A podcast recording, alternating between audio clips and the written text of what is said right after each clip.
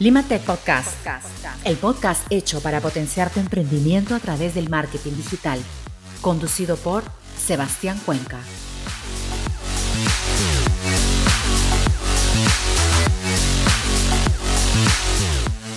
Muchísimas gracias por estar en un episodio más de Limatech Podcast, el podcast hecho para poder potenciar tus conocimientos gracias al marketing digital. Y el día de hoy estoy muy feliz porque tenemos una genial oportunidad de poder conocer a una persona que inspira a muchas más y que es el sinónimo de resiliencia, Alicia Vivanco, CEO de Fitness Pass. Ella, como les dije, sinónimo de resiliencia. Y en medio de la pandemia, ella y su equipo de Fitness Pass han encontrado una nueva oportunidad. Y es que realmente el coronavirus nos ha afectado a muchísimas personas. Sin embargo, esto es un reto y es muy difícil para los emprendedores y para las nuevas empresas salir de él. Es por eso que justamente ella ha encontrado una nueva oportunidad. Alicia Vivanco, además de ser CEO de Fitness Pass Life y Fitness Pass Shop, también es una persona que busca oportunidad en cada situación y reto que se le presenta. Además es una de las personas y de mujeres representantes del empoderamiento femenino. Muchas gracias, Alicia, por estar con nosotros. Hola Sebastián, muchas gracias por la invitación y muchas gracias por las palabras también de presentación, así me he sonrojado, me parece como que, nada, súper, muchísimas gracias, en verdad yo feliz de poder compartir lo que sé, mis experiencias, los errores que he cometido y así a poder ayudar al ecosistema emprendedor, ¿no? Finalmente, emprendedor apoya emprendedor y yo feliz, en verdad, de, de estar aquí.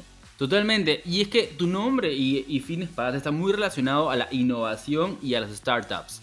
Y con ello, hace unos, hace unos días nomás, estaba viendo una, un video en IGTV que tú colgaste sobre la aplicación eh, que debemos considerar al momento de tener una startup o un emprendimiento.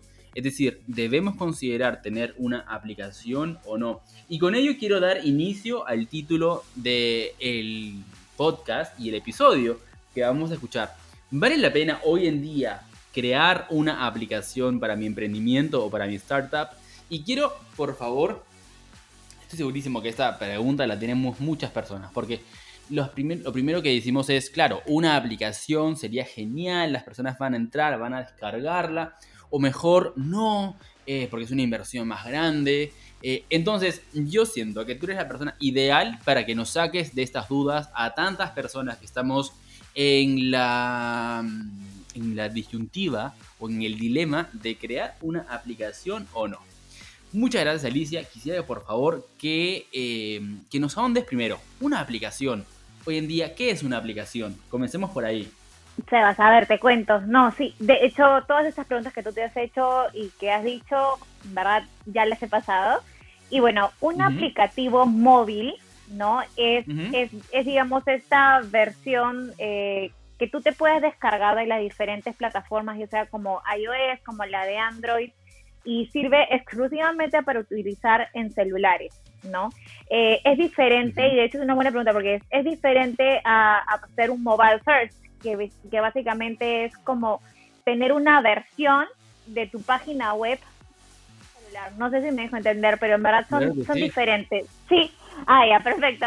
Son diferentes, ¿no? Entonces, normalmente lo que solemos es asociar, voy a hacer una startup con, voy a hacer mi app, que, y inmediatamente la, la, asociamos con lo primero, ¿no? Con esa que te descargas, con esa que a veces es gratis, la que a veces cuesta, y bueno, todas las que, el famoso simbolito de Apple y el famoso de, Android, ¿no? Pero en verdad hay otras opciones para tener una app que no son las que tenemos en la cabeza súper mega arraigadas por, bueno, todos estos casos también de éxito que hoy en día existen.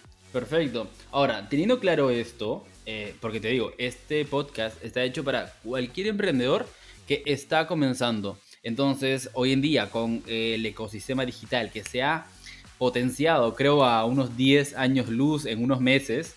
Entonces tenemos a muchas personas que están ya eh, preocupándose por mejorar su página web o por tener una aplicación o, eh, o tener un buen e-commerce. O sea, ya la vitrina digital hoy en día es la que tienes que tener. Dicho esto, Alicia, me encantaría que nos digas cuáles son los primeros pasos o lo que debo tener en cuenta para yo considerar tener una aplicación.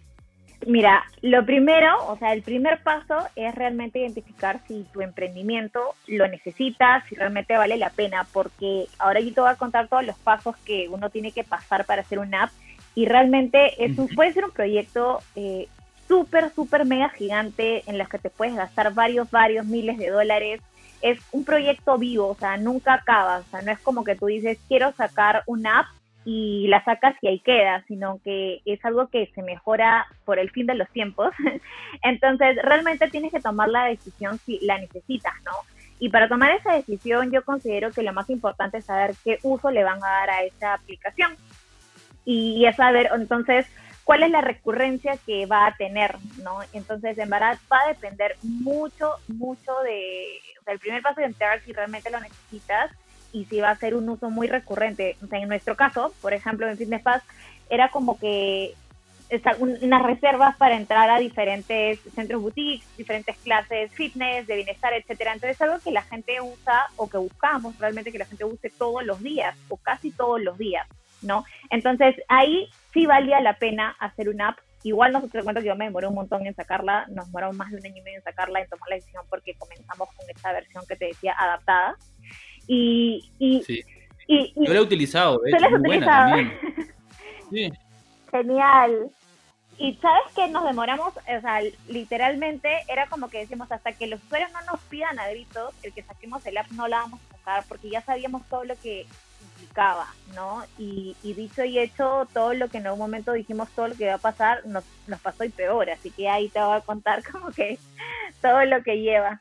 Entonces, ok, primero, el uso y la recurrencia. Pues te cuento que yo, eh, claro, tengo una aplicación, pero también tengo un espacio, un espacio ilimitado en el celular. Y lo que hago ya es eliminar las aplicaciones que no utilicé más de un mes. O sea, dos meses ya fue las aplicaciones.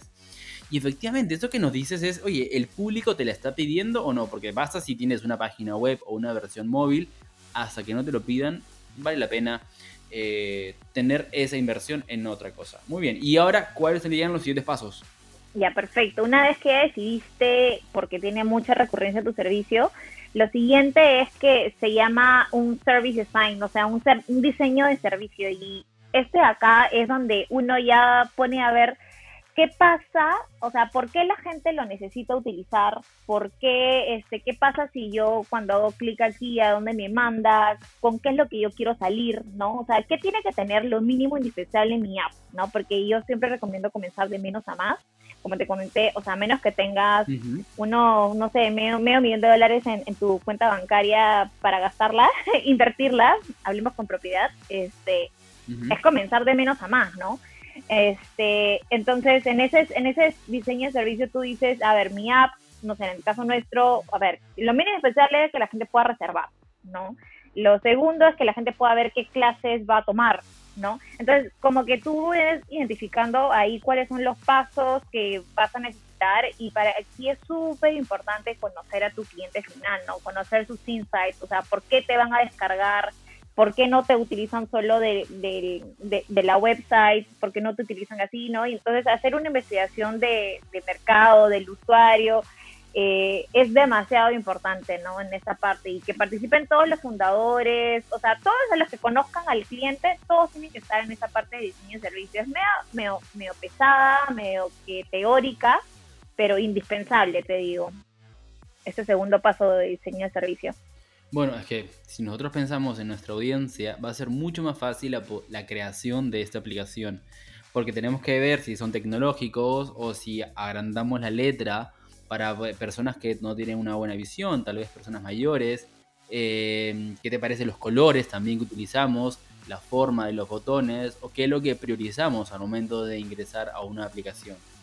Sí, tal cual. O sea, ahí donde piensas en tu cliente final y dices, ¿qué es lo que necesita finalmente hacer mi cliente con mi aplicativo? ¿no? Esa es la parte en la que tienes que tener súper claro cuál es el objetivo que quieres hacerlo, porque al final uno le quiere hacer la vida más fácil al usuario con el app, ¿no? Eh, porque si no, o te desinstalan, o y todo el trabajo fue por las puras, o, o digamos al final dicen, no, sabes que este aplicativo es una porquería y, no lo vuelvo a utilizar. Entonces, en verdad es un punto bien crítico este de aquí y, y es algo que, como te digo, fácil, esta no es la parte divertida, pero es la parte como demasiado necesaria, Bueno, la parte divertida es cuando la utilizan. Porque antes de ello, también hay que considerar la inversión. Justo me decías, eh, como 10 millones, 10 mil dólares o 20 mil dólares. ¿O cuánto te podría costar una aplicación? Dependiendo también de las funcionalidades, claro está. Sí, dependiendo de las funcionalidades. Eh, a ver, no, o sea, me, es difícil decir un número claro, pero teniendo el, un rango, o sea, yo creería que a partir de, de 10 mil dólares, si es una medio, medio medio simple, ¿no? Porque tú tienes que contar, o sea, nomás multiplicas, si contratas un equipo propio, eh, cada programador te cuesta al mes entre 5 mil a 7 mil soles, si es un buen programador intermedio, por decirlo así, más la diseñadora o diseñador, porque también necesitas un diseñador que te haga las pantallas y todo lo demás, o sea, ahí te multiplica porque son otros 5 mil soles más, entonces ya multiplica que mensualmente son tienes un presupuesto como de, de 10 a 15 mil soles por un proyecto que puede durar entre 6, 8 meses, o sea, más o menos ahí ya van multiplicando, ¿no? Y si contratas una empresa también, o sea, lo mínimo que te cobran está por, ahí, está por ahí, ¿no? Entonces es una buena inversión y como te digo, es una inversión que nunca acaba porque luego la tienes que ir mejorando constantemente. Pero no desanimemos a la audiencia. no es que no es para desanimar a nadie, es para que sepan tipo todo lo que involucra, porque y por eso el primer paso es súper importante, ¿no? Como tomar esa decisión. Quiero aquí alentar a que más personas puedan encontrar la respuesta ideal para sus emprendimientos o para su startup. Si bien la inversión es importante, tenemos que considerar el retorno de la inversión. ¿Y qué has considerado tú para poder decir, ok, vale la pena invertir en una aplicación porque dentro de tanto tiempo eh, pues se van a ver reflejadas las ventas o ya se ven reflejadas las ventas. Dinos tú los primeros resultados que podríamos obtener y que Fitness Pass ha obtenido. Los primeros resultados vendrían a ser, eh, digamos, para nosotros no era incrementar el nivel de ventas, era incrementar el nivel de recurrencia, ¿no? Porque al final, cuando tú sacas costos, por ejemplo, un cliente nuevo te cuesta más que un cliente fidelizado, ¿no? Creo que es una regla que muchos sabemos entonces lo que nosotros buscábamos era, era seguir incrementar el tiempo de retención de nuestros usuarios y finalmente eso fue lo que logramos eh, al sacar el app, ¿no? Y, y, y justo esta parte también es súper interesante porque, porque muchas aplicaciones, y de hecho es una no buena práctica de hacer una app, el hacer que te descargues el app para recién tener la posibilidad de comprarte, ¿me entiendes? Es como si yo hiciera, hubiese hecho que la gente recién se baje el app y con eso compre una membresía. Eso porque crea fricción, ¿me entiendes? Entonces, le da flojera al usuario, o sea, es la verdad, y uno también tiene que ponerse a pensar como usuario, ay, pero ¿por qué me va a bajar el app para comprármelo? ¿Por qué no me lo puedo comprar como que ya directo y luego cuando tengo tiempo me lo bajo y, lo, lo uso recurrentemente, ¿no? Entonces, por eso es como tener bien claro. Obviamente también hay gente que puede y saca únicamente app móvil y es una decisión para mí un poquito arriesgada, pero en verdad cada quien toma la decisión que quiera y, pero sí es como identificar qué cosas no te genera barreras, y, porque al final lo que tú quieres es disminuir todas esas barreras, ¿no? Este, entonces sí, es súper importante ver eso, ver qué resultados te ha tenido y tener resultados como que puedas cuantificar, ¿no? Y a ver, yo quiero que este mes o que los próximos meses se descarguen, no sé, 20 mil personas mi aplicativo móvil y que de esos 20 mil yo tenga, no sé, un, no sé, un 1% de conversión, así siendo como que bien, bien conservador, ¿no? Entonces, eh, digamos, son algunos de los objetivos medibles que uno puede tener. Genial. Bueno, definitivamente todo lo que puede ser optimizado tiene que ser medible. Bien. Y adicionalmente a esto, quiero que nos cuentes qué vamos a encontrar en la aplicación de Fitness Pass. A ver, en la aplicación hoy en día puedes encontrar tu perfil, puedes encontrar las clases que vas a tomar, que has tomado y puedes reservar pues entre miles de miles de clases de bienestar, eh, no solamente de nutrición, de health coaching, fitness, eh, de hecho estamos sacando nuevas categorías pensando en que no únicamente lo que comemos es lo que nos nutre, entonces se vienen muchas novedades todo dentro del app también, pero pero nosotros también somos como muy partidarios del uso de, la website. Y de hecho es algo también importante medirlo en hay una hay una hay algo que se llama Google Analytics.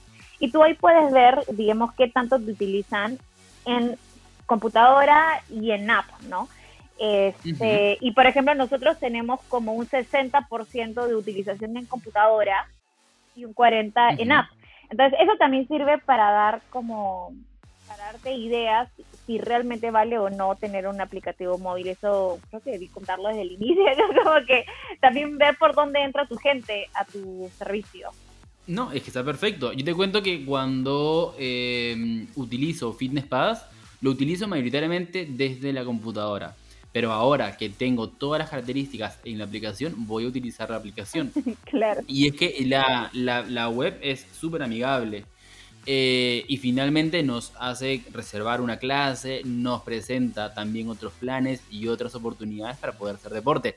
Para las personas que no conocen Fitness Pass, Fitness Pass, mejor preséntalo tú. Yo les voy a decir a modo de usuario. Te permite reservar clases en cualquier gimnasio. Bueno, antes, en la prepandemia. En cualquier gimnasio te permitía eh, reservar clases. Ahora te permite reservar clases y también tiene un programa live del cual me encantaría que nos comentes.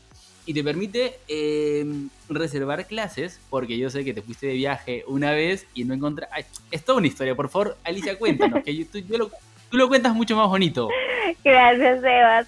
En verdad, sí, o sea, Fitness Pass nace como una, una necesidad personal también. Yo estaba de viaje con mis hermanas, que también son mis socias, y en ese viaje pues queríamos entrenar juntas y estábamos en Grecia en ese momento y no teníamos a dónde ir. Eh, la gente en Grecia no habla mucho inglés y no encontrábamos básicamente a dónde ir a entrenar, ¿no? Entonces decíamos, ay, qué rabia, como que debería haber todo en un solo lugar y ahí fue como que nació la idea de negocio. Y en ese momento yo trabajaba para una empresa de tecnología, que ojo que haber trabajado seis años en IBM no me hace eh, programadora ni, ni experta en, tecnología, lo que sí me hizo fue entender la importancia de la tecnología en nuestras vidas y la innovación. Eso sí hizo para mí, pero eso no me convierte en... Pero a veces me dicen como que, oye, pero tú trabajas en IBM, o tú no me hiciste tu app. Y yo, no, se necesitan como, de verdad que skills súper específicos para poder desarrollar una app, ¿no? Entonces yo no la hice. Pero bueno, llegando a Lima, eh, sacamos este modelo en el cual tú podías ir a los mejores centros de entrenamiento en, Perú pagando una sola vez, ¿no? Entonces tú podías ir de forma ilimitada hacer yoga, baile funcional y a los más top, top, top, top de, de, digamos, del país, ¿no? Pero pasó la pandemia y nosotros que damos acceso a estos centros de entrenamientos, eh, de un momento a otro cerraron entonces, de un momento a otro nos quedamos en ingresos, básicamente, y todos nuestros usuarios los tuvimos que poner como en hold. De hecho, hoy en día, siendo octubre, siguen en hold porque en Perú todavía no abren los centros. Y, ahí dijimos, bueno, ¿qué hacemos? O, o lloras o innovas, ¿no? Teníamos, imagínate, habíamos crecido, habíamos generado más de 50 mil horas de entrenamiento, estábamos ya en, no solamente en Lima, en Arequipa, en Trujillo, en Piura, estábamos a puertas de hacer la expansión internacional y pues en ese momento dijimos, ¿sabes qué? Innovamos, no vamos a llorar, vamos a innovar y sacamos dos nuevas líneas de negocio. Una es el Fitness Spa Shop, que es todo lo que es accesorios, suplementos, ropa deportiva y todo lo relacionado para tener un estilo de vida saludable y comprar lo que necesitas. Y lo otro es el que te el que justo hablabas, el de Life, que es volver todas esas experiencias de bienestar 100% online, ¿no? Y, y en verdad se ha vuelto Fitness Pass, se ha transformado en un ecosistema de bienestar integral 360, online y offline, no todo desde un solo lugar. Así que nada, de hecho súper feliz porque yo, yo como health coach, además de, digamos, la carrera que profesional que he tenido, o sea, entiendo demasiado bien que estar bien no es solamente hacer ejercicio, ni solamente comer bien, ni solamente este, tomar ciertas clases, sino es como eh, finanzas personales, salud sexual, o sea, salud mental, ¿no? Todo eso que nos nutre y que no necesariamente es igual a fitness. Wow, Alicia, me ha encantado toda esta explicación. Es que yo te decía, tú lo cuentas mucho más bonito. Yo te he escuchado hablar frente a la conferencia de Endeavor y yo también sé que eres un speaker y que motivas a muchas personas. Ahora, regresando a los pasos, que nos fuimos por las ramas. A ver, el uso y la recurrencia es importantísimo al momento de considerar tener una aplicación. También los usuarios si realmente la están pidiendo o basta con tener una, una página web que sea, que sea mobile. Y luego el service design para ver si realmente estamos aportándole a la audiencia lo que nos pide. Ahora quiero, por favor, continuar con los siguientes pasos. Ya, perfecto. O sea, el tercer paso vendría a ser una investigación de, de digamos, tu competencia, ¿no? Poder ver qué, qué servicios están ofreciendo tu competencia en, en sus apps, qué cosas, qué features vienen a tener ellos, o sea, qué, qué, porque a veces uno dice, o sea, hay cosas tan sencillas que uno cree que, que son sencillas, pero en verdad tienen un estudio detrás, un diseñador detrás. Es que si yo hago clic a donde me lleva, que por ejemplo eh, tengo la posibilidad de ganar puntos o no ganar puntos, entonces todas esas cositas se les llaman features, ¿no? Entonces uno tiene que saber qué cosas te tienen los demás que no tienes tú o viceversa, ¿no? ¿Cuál va a ser tu ventaja competitiva? Entonces esa parte de investigación del usuario también es súper súper importante. Y ahí viene, digamos, la cuarta, el cuarto paso que es hacer ya los mockups, ¿no? Los famosos pantallas. Y esta es una parte súper divertida, te cuento, porque de hecho esto nosotros lo hicimos con la aceleradora con la que trabajamos y veías nuestra pared, o sea, era un solo de celular, celular, celular, celular, y de verdad que fue, pues es súper rico esta parte de hacer los pantallazos. De hecho, hay un ejercicio práctico eh, que hasta este punto todo el mundo podría hacerlo de cierta forma. Tú te imprimes un celular así vacío y comienzas a dibujar así con un lápiz y con un papel cómo te imaginas que va a ser tu app, ¿no? Y comienzas a poner paso 1, registrarse, paso 2, iniciar sesión, luego el paso 3, ok, si le hago clic a este botón de de registro, me va a mandar a, a, ponerme, a registrarme con Facebook, o me va a mandar a registrarme con un usuario y contraseña, va a tener esta foto. Entonces ya toda esa parte visual que no has tenido antes la tienes en este momento y es súper chévere luego, o sea, tú ver que lo diseñas en hoja y papel con colores o lo que sea y luego eso se convierte en una realidad. Entonces, esa para mí es mi parte favorita y es la más divertida, yo creo, ¿no? Es, es hasta aquí donde llegan ya este a ejecutar, digamos, los los fundadores, quienes finalmente deciden que lo van a hacer. Y luego de esta parte divertida, que viene la de ya ejecutar, ¿no? La de la programación. Y luego en esta parte de programación hay dos posibilidades. De hecho, una es contratar a un equipo que tenga, que sea especialista en estos, digamos, en estos servicios técnicos, que normalmente es un desarrollador de apps, porque encima tiene que ser especializado, ¿no? No todos los desarrolladores en todo tiene que ser un desarrollador de app, más un diseñador de, se le llama UX UI, ¿no? Que son diseñadores especialistas en hacer apps, ¿no? Entonces no es lo mismo contratarte, por ejemplo, seas a un diseñador de, em, no sé, los, los que son muy buenos diseñando gráficas en Facebook, a que es un diseñador de que sea especialista en, en, en productos digitales, ¿no? Totalmente, sí. Eso siempre pasa cuando a veces que ahora muchas personas están entrando al mundo digital y claro, es un mundo para ellos y piensan que una persona hace todo, cuando en realidad hay especialistas en cada rama. Y es lo ideal también encontrar a una persona ideal especialista en ello. Es súper, y, yo, y te cuento que a mí me pasó eso, ¿ah? cuando yo, o sea, cuando comencé, nosotros teníamos a un desarrollador eh, en el equipo, de hecho uno de los fundadores, y él le decía, Phil, porque Phil es mi socio, le dije, Phil, entonces no me puedes hacer tú el app y él, no, tenemos que contratar. Y yo como que hasta me fastidia, decía, pero ¿cómo no vas a saber? Y yo me decía, es que tienes que encontrar a alguien que sea especialista. Y efectivamente, ¿no? Y también pensaba que la que me diseñaba, eh, digamos, lo que era Facebook y Instagram, iba a poder diseñar esto y en verdad no, pues no, o sea, era imposible. De ahí fuimos aprendiendo que en verdad se necesita gente especializada. Y no solo eso, que tengan experiencia, porque no es lo mismo, ¿no? Este, y, y, y verdad, los pros de contratar este equipo técnico es que esta gente que luego se puede quedar contigo a lo largo del tiempo, que tú lo va, se va a capacitar contigo, que va a entender el usuario contigo, que luego cuando hay una modificación tú puedas llamarlo y decirle, oye, necesito que me modifique esto y lo van a hacer, ¿no? Entonces, esa flexibilidad es la que te da la de contratarte a tu propio equipo. Eh, obviamente el contra es que, bueno, hay gente que eh, estás incrementando finalmente tu, tus recursos humanos, entonces estás incrementando, estás tratando con temas también de planillas, estás tratando con ese tipo de temas. Claro, si es que los contratas de esa forma, ¿no? Porque también podrías contratar por proyecto, que si no tienes presupuesto creo que es una opción ideal. Efectivamente. Y, Y la segunda opción, nada más como para, para entender cuáles son las dos posibilidades para ejecutar, es la de contratar a una empresa. ¿no? Una, hay empresas que son especializadas, uno googlea y saca algunas y, y los pros de ellos es que tienen mucha experiencia, entonces puede que se demoren menos tiempo, pero el, o sea, lo negativo es de que luego si tú no le das las cosas como quieres, exactamente con put y coma, eh, te van a estar cobrando constantemente por cada actualización, ¿no? Te van a cobrar adicional.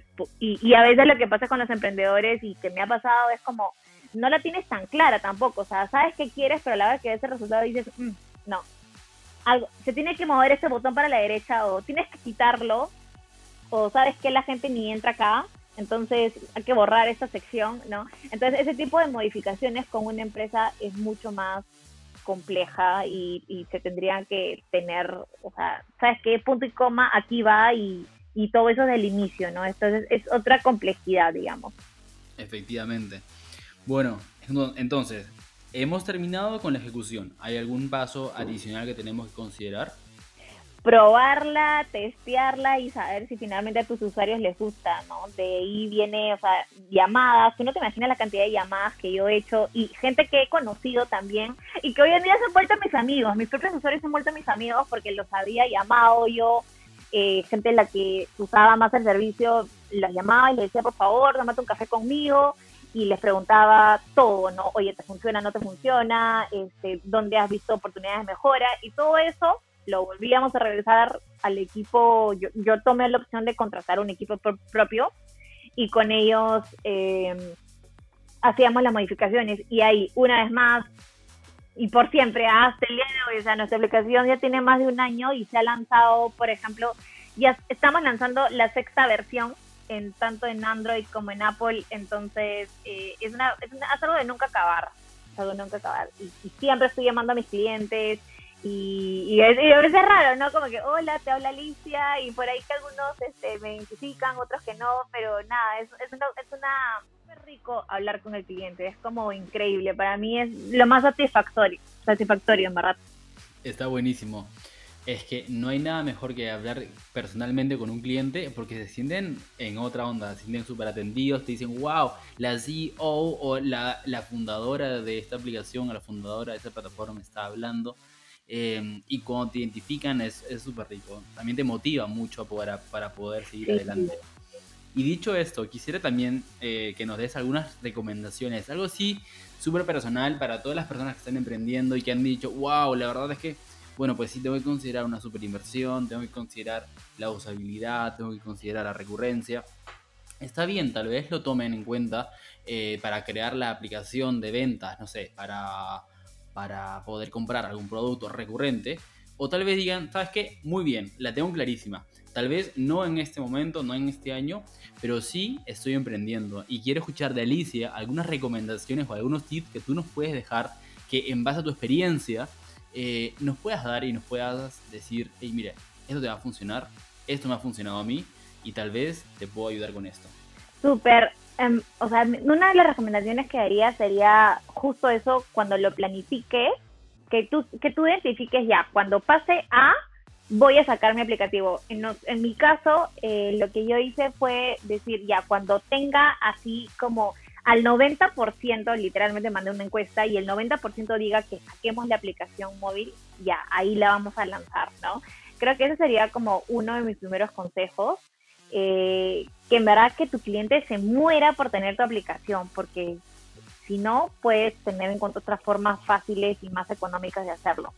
Lo segundo que te recomendaría es comenzar lo más chiquito posible. ¿no? A veces como que los emprendedores somos muy soñadores, finalmente por eso estamos en donde estamos, o sea, por eso queremos emprender, porque soñamos en, en a veces hasta cambiar el mundo, ¿no? Y, y, cuando, y cuando hacemos esto, a veces no, no nos olvidamos de, medir las cosas. Entonces creo que ese sería mi segundo consejo, empezar en chiquito, eh, empieza con lo mínimo posible y luego conforme vas creciendo vas, vas invirtiendo. Por decía, como a menos que tengas como una cuenta bancaria así como que, wow, jugosísima, como que comienza de chiquito, porque lo que creemos nosotros no es lo que finalmente a veces creen los usuarios, ¿no? Y lo tercero es eso, enfocarte en tu cliente. O sea, él es el único que te va a decir finalmente si tienes éxito eh, en, en, un producto o no. O sea, escúchalo demasiado, estate atento a sus necesidades, llámalo, no tengas roche. O sea, sin, así, sin ningún tipo de vergüenza, llámales por teléfono y diles quién eres y diles por qué los quieres eh, entrevistar. En verdad los clientes son felices de que uno los escuche, eh, felices de, de, conocer a quien está detrás de la idea y no hay mejor que un fundador para, para conocer a su cliente, ¿no? O sea, si nosotros como CEO, como emprendedores no conocemos a tu cliente, o sea, nadie te va a dar esa información comida, ¿no? Entonces, nada, a buscárselas y en verdad, no que no se desanimen por, por hacer una app, es un proyecto grande, sí, pero finalmente emprendemos para ser grandes, ¿no? Entonces, eh, e-, ese es, digamos, un poco de mis consejos y espero que les sirva. Eh, muchísimas gracias, Alicia. Yo la verdad es que estoy segurísimo que sí. Eh, pero ¿sabes qué? Yo te cuento aquí algo. tú una vez me entrevistaste en un Agi, un Agi Live eh, y me preguntaste preguntas súper incómodas, ¿verdad? Me preguntaste cosas como este, unas preguntas ping-pong y también unas, unas preguntas mías personales y me agarraste frío.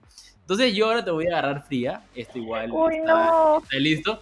Pero quiero saber, por ejemplo, que, que nos cuentes en tu cuenta de Instagram que también compartes mucho contenido y que va de la mano con tu emprendimiento, con el startup de Fitness Pass tu día a día, que te levantas, eh, compartes unas aplicaciones eh, tecnológicas, luego haces deporte y luego compartes el contenido de algún entrenador y luego estás con tu novio y luego este, hablas también de la vida, de, la vida emprendedora y luego hablas de, este, de, una sesión de fotos que acabas de hacer hace poquito cuéntanos tú este proceso de marca personal.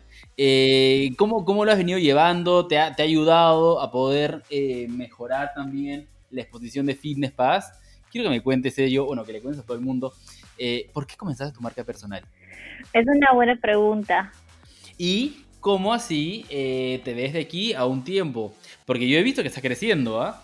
Y con tips y recomendaciones. Y cada vez te sueltas más. Eso me encanta. Sí, ay, yo comencé súper rochosa, en realidad en Instagram como que me sentía así como que, ¿qué me voy a grabar la cara? Dije yo, qué roche, ¿no? Y, sí, ahora, todo el mundo lo hace, ¿eh? Sí, no, ya me llegó, me llegó, y en verdad tener una marca personal, lo primero fue para, para mí, lo más importante es como ayudar, ¿no? Me di cuenta que a mí me había costado tanto, tanto, tanto este, como, como, como lograr, digamos, grandes cosas eh, en mi emprendimiento. Y en verdad todo nació desde un viaje que hice a Suiza. Y ahí conocí a tanta gente increíble y todos eran tan como, como generosos con los otros emprendedores y tenían tanto esta onda de, hay que compartir lo que uno sabe, si no, no sirve de nada, que a mí se me quedó metidazo, ¿no? Entonces a partir de ahí comencé a soltarme un poquito más, el chiquito, comencé a generar contenido y, y, sí, efectivamente, o sea, yo digo, mira, no importa si, si, eso le sirve a una persona, si le sirve a una, yo feliz, ¿no? Entonces sí me ha servido un montón para, para, para generar confianza también a la gente, para generarle confianza a mis propios usuarios, porque ya saben quién está detrás, qué pensamiento hay detrás y sí busco ser como demasiado transparente con, con, cómo, con cómo pienso, con cómo es mi vida y que la gente sepa también cómo, cómo es la vida de un emprendedor en, tecnología, ¿no? Eh, no sí estoy en la computadora todo el día, pero trato, como dices, como de, de hacer un balance con mi vida personal y estar con mi novio y hacer ejercicio porque es lo que me hace a mí sentirme viva y productiva. Entonces, eh, me ha servido un montón también para darle confianza a, mis futuros clientes, a mis actuales clientes y, bueno, ayudar a más emprendedores, ¿no? Que, que como yo la han sufrido. Y efectivamente, las personas compramos a otras personas también a las marcas, pero necesariamente a las personas. Y estoy seguro que muchas personas vienen a través de Alicia eh, y por favor quiero que nos dejes eh, Healthypreneur, el, nombre del usuario y qué es lo que vamos a encontrar en tu cuenta de Instagram. En Healthypreneur, de, hecho fue bien gracioso cuando me cambió el nombre también, ¿ah? porque decía, o sea, yo, soy un mix entre amo el propósito de dar bienestar, pero también de emprendimiento. Entonces, nada, ahí nació el nombre bien obvio, Healthypreneur, y ahí pueden encontrar eh, tips tanto de cómo crear una startup, de cómo es el día a día de un emprendedor, pero también todo lo que sé de, como asesor de salud, ¿no? O sea, yo soy health coach y me encanta compartir. sí. sí. me encanta, me encanta compartir tipo tips de bienestar, tips para, para tomar más agua, tips para entrenar, tips para motivarte y, y finalmente creo que van a encontrar también a una persona súper transparente y real ahí en mi cuenta que les voy a contar sin roche cuando pierdo, cuando fracaso y también cuando gano, ¿no? Entonces, eso es lo que pueden encontrar en mi cuenta. Muchas gracias Alicia, estoy seguro que a muchas personas les va a encantar esta entrevista y si te gustó por favor también compártela con más personas si la estás escuchando desde cualquier parte del mundo. Te cuento que eh, la mejor forma de poder eh, hacer que más personas se ganen con esta información es compartiéndola en tus historias o compartiéndola en LinkedIn o en Facebook en la plataforma tu preferencia. Bueno Alicia, te quiero agradecer muchísimo y para culminar solamente un breve resumen de los pasos. Primero, la recurrencia y el uso que le vamos a dar a nuestra aplicación. También si es que en verdad los usuarios la están pidiendo. Y el, eh, el Service Design para poder idear la mejor forma de poder presentarle nuestra aplicación a nuestros usuarios. Conocer a nuestro cliente final es una clave en cualquier emprendimiento o startup. Y también qué están haciendo las competencias. Yo soy un fan de visualizar la competencia, pero la competencia buena, no la competencia finalmente no representa muchas cosas para, los emprendedores. Y luego los pantallas, a mí me encanta la parte de la ejecución eh, y aprender a hacer, a mí me encanta la parte de la ejecución conocer eh, a fondo la, ejecución de los mockups para poder brindar la experiencia eh, al usuario es lo ideal.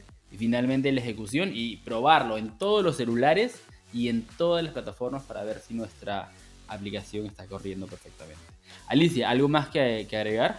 No, en verdad te me agradezco Sebas, eh, por la invitación, ¿verdad? Yo sé lo gran, gran, gran profesional que eres. Como dices, las personas siguen a personas, no siguen a marcas necesariamente. Y, y en verdad todo lo que tú representas me parece increíble. Soy tu fan. Así que, nada, mil gracias por haberme invitado. Muchas gracias a ti, Alicia. Muchísimas gracias y por favor no duden en acompañarnos en otro episodio más de Lima Tech Podcast. Nos vemos. Chau, chau.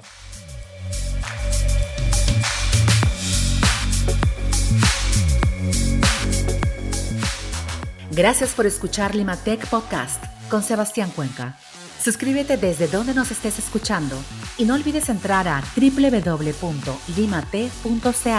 para conocer todos los talleres que tenemos para ti. Limatech Podcast.